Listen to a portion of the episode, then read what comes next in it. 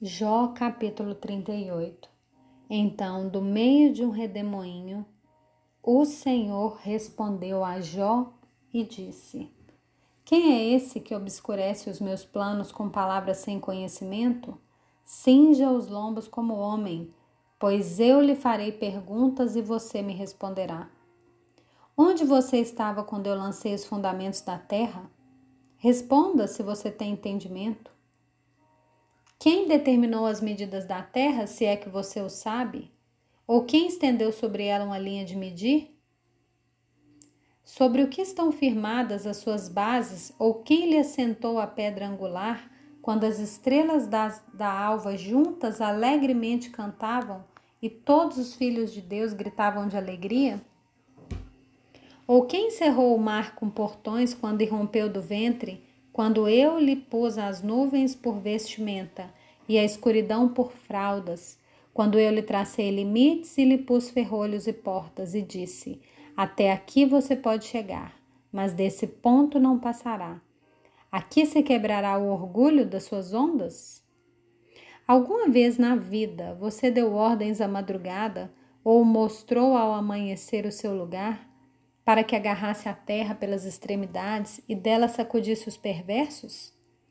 A terra se modela como barro debaixo do selo, e tudo se apresenta como um vestido.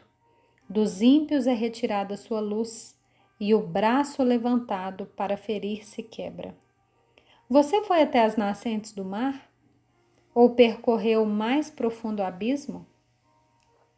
Será que a você foram reveladas as portas da morte? Você viu essas portas da região tenebrosa? Você tem noção clara da largura da terra? Responda se você sabe tudo isso. E onde está o caminho para a morada da luz? E quanto às trevas, onde é o seu lugar, para que você as conduza ao seu território e conheça o caminho para sua casa?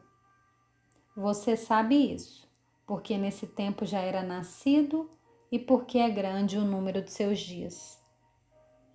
Você alguma vez entrou nos depósitos da neve ou viu os reservatórios do granizo que eu guardo até o tempo da angústia, até o dia da batalha e da guerra?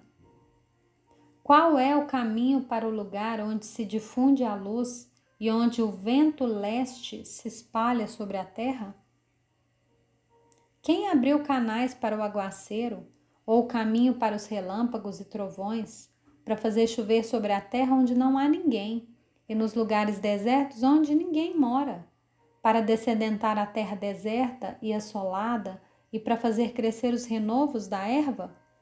Por acaso a chuva tem pai? Ou quem gera as gotas de orvalho? De que ventre procede o gelo? E quem dá a luz a geada do céu? As águas ficam duras como a pedra e a superfície das profundezas se torna compacta. Será que você pode atar as correntes do sete estrelo ou soltar as cordas do Órion? Você pode fazer aparecer as constelações a seu tempo ou guiar a ursa maior com seus filhos? Você conhece as leis que governam os céus e pode estabelecer a sua influência sobre a terra? Você é capaz de levantar a sua voz até as nuvens para que a abundância das águas cubra você? Você pode dar ordens aos relâmpagos para que saiam e lhe digam as suas ordens? Quem pôs sabedoria no coração ou deu entendimento à mente? Quem pode numerar com sabedoria as nuvens ou os cântaros dos céus? Quem os pode despejar para que o pó se transforme em massa sólida e os trovões se apeguem uns aos outros? Será que é você que caça a presa para a leoa ou mata a fome dos leõezinhos quando se agacham nos covis e ficam à espreita nas suas covas?